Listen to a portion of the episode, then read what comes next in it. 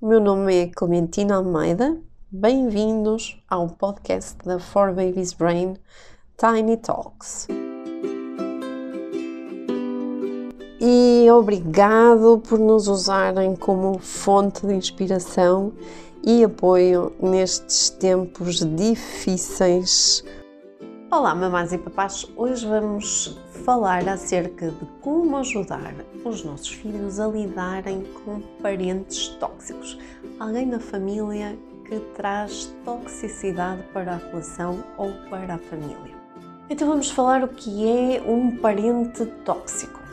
Uh, Toxicidade não é a mesma coisa que eu achar uma pessoa chata, ok? Vamos distinguir uma coisa ou não gostar de uma pessoa porque ela tem esta ou aquela característica. Os parentes ou as pessoas tóxicas são pessoas que têm algumas características que eu vou explicar aqui. Então, primeira delas, regra geral, são pessoas que nos deixam, depois de sair da nossa beira, são pessoas que nós sentimos que ficamos pior do que o que estávamos antes. São pessoas que estão sempre a criticar. Criticar o cabelo, criticar a que saia, criticar isto, criticar aquilo. Estão sempre também a dar opinião. Devias fazer assim, devias fazer assado. E se não fazemos as coisas como essa pessoa nos dá a entender que seriam as coisas corretas, então são pessoas que às vezes até amuam, ficam zangadas por não tomarem as rédeas da nossa vida regra geral, são pessoas, às vezes crianças, que também tiveram pais tóxicos e que têm uma tendência a repetir este funcionamento. Por isso que nós, enquanto pais, podemos alterar esta transgeracionalidade e podemos ser o elo que vai quebrar esta toxicidade de avançar. Mas muitas vezes são abusivas na relação, ou seja, são pessoas que, por exemplo, têm planos para o outro de se formar porque não se formaram ou de, de criar um negócio porque eles não conseguiram fazê-lo. E, regra geral, criticam, humilhando do género. Se a criança não tira boa nota, ah, pois se calhar vai ser burro e não vai conseguir entrar para a faculdade quando devia estar a estudar muito para entrar na faculdade. São pessoas sempre muito necessitadas, precisam sempre muito de si, estão sempre a solicitar para isto e para aquilo e para o outro. No fundo, invadem completamente, é como se tingissem a vida da outra pessoa.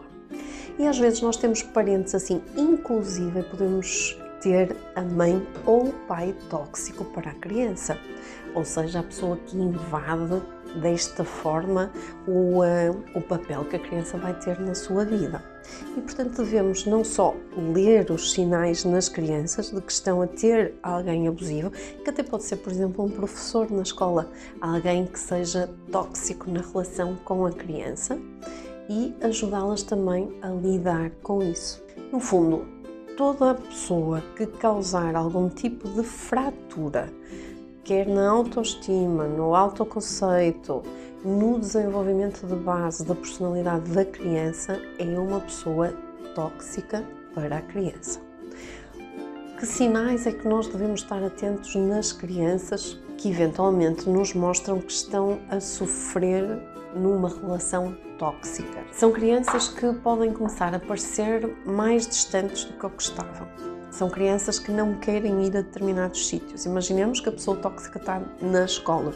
Então são crianças que começam a dizer que não querem ir à escola, sem nenhuma razão aparente. Podem também tornar-se muito mais escola, andarem muito mais uh, colados a nós, à nossa volta, a pedirem mais atenção, mostrarem mais fragilidade podem eventualmente também tornar-se um pouco mais agressivas do que aquilo que nós estávamos habituadas.